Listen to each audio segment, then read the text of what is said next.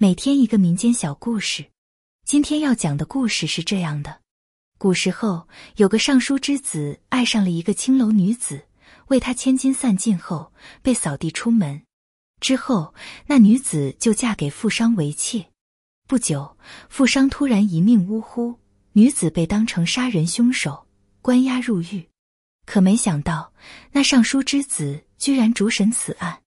尚书沈朗因为得罪了权贵而被革职，准备举家返回老家。因为京城内还有租金未收回，就留下儿子沈汉默在此收租。这沈汉默非常能干，很快就把三万两租金收全了，打算在京城玩上两天，再离京返家。沈汉默早就听闻宜春院有个头牌花魁叫玉堂春，才貌出众，是一等一的大美人。只可惜平日家教甚严，没有机会踏足。如今父母家仆都不在身边，沈汉默想去怡春院一探究竟。他信步来到怡春院，请求一见玉堂春。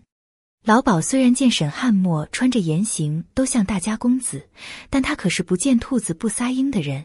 推说求见玉堂春的客人已经排到后天，请他先预约登记。沈汉默听后一言不发，从衣袖中取出一锭金子，交到老鸨手里。老鸨一看金子，立马软了口气，让人带着沈汉墨上楼。沈汉墨被领进一间雅室，里面淡香袅袅。一位艳而不媚的佳人怀抱琵琶，见了他后施了下礼后，就亲起朱唇，弹唱起来。这丝竹入耳，声声动听。眼前的佳人眉目如画，沈汉墨饮着美酒，听着弹唱，不知不觉陶醉了。一曲终了，那佳人也拿起酒杯敬沈汉墨，并自报家门：他就是萧仙，人称玉堂春。沈汉墨借着酒意，向萧仙表达了仰慕之情。萧仙见其彬彬有礼，生得玉树临风，也萌生了好感。而得了好处的老鸨。更是主动邀沈汉墨留宿在此，良辰美景，佳人在怀，沈汉墨当然不舍离去了。从此，宜春院就成了沈汉墨的家，整天与萧仙吟诗作画，耳鬓厮磨，恰似神仙眷侣。可这神仙日子，随着沈汉墨的三万两银子花光后，戛然而止。当老鸨再也无法从沈汉墨身上榨得一文钱时，便派人把他扫地出门。无论萧仙如何哀求，都无济于事。身无分文的沈汉默为了填饱肚子，他白天不得不乞讨为生，晚上留宿在破庙里。而萧仙自从沈汉默被赶走后，就谢绝接客，任凭老鸨如何辱骂，都当耳旁风。此外，他托自己的婢女偷偷打听沈汉默的下落，得知沈汉默栖身在破庙中，很是心疼。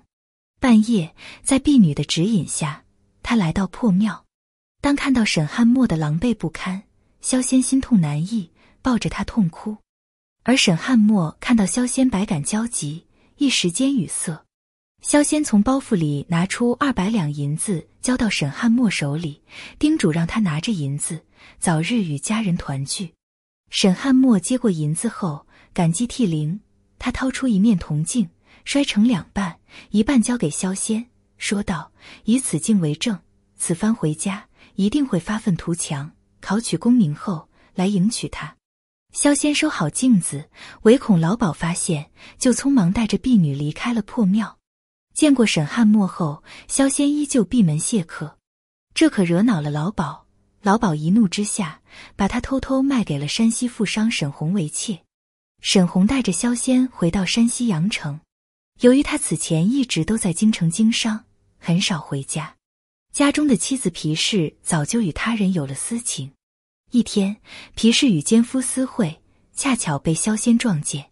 皮氏怕萧仙去告密，就起了歹心。皮氏假心假意的端了一碗面给萧仙，请他品尝。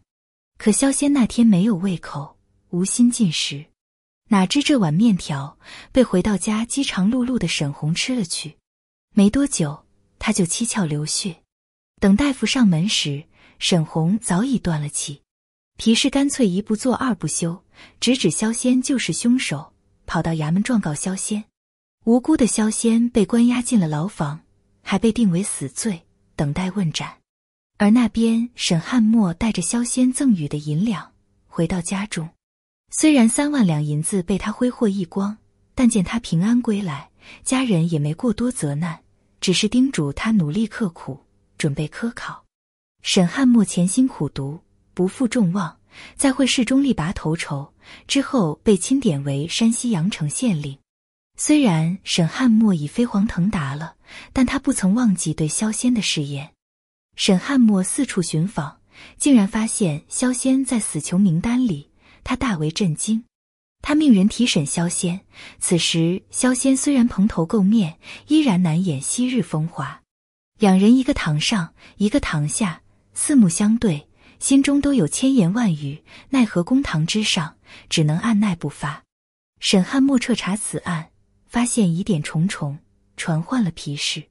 皮氏做贼心虚，很快露出了马脚，招认了罪行，萧仙得以无罪释放。沈汉墨与萧仙终于破镜重圆，有情人终成眷属。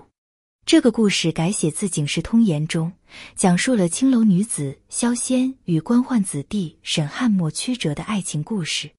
尽管在真爱的路上波折连连，但两人都不曾忘怀爱情的誓言，最终重获幸福。曾经有句话说：“时间决定让我们遇见谁，人品却最终决定了我们留下谁。”或许沈汉墨与萧仙的相遇，最初只是彼此命运中的一次偶然，然而他们却深深认定对方是自己的真爱。哪怕沈汉墨落魄成了乞丐，哪怕萧仙成了阶下囚，无论对方身份如何变化，他们都不曾放弃过对方，因为他们都矢志不渝的坚信爱。也坚信善，在人际交往中，高尚的人品是最好的通行证。一个拥有同理心、能够体谅对方的人，也自然能获得对方的尊重。即便遭遇不幸，也会有人出手相助。所谓好运，不过都是人品的积攒。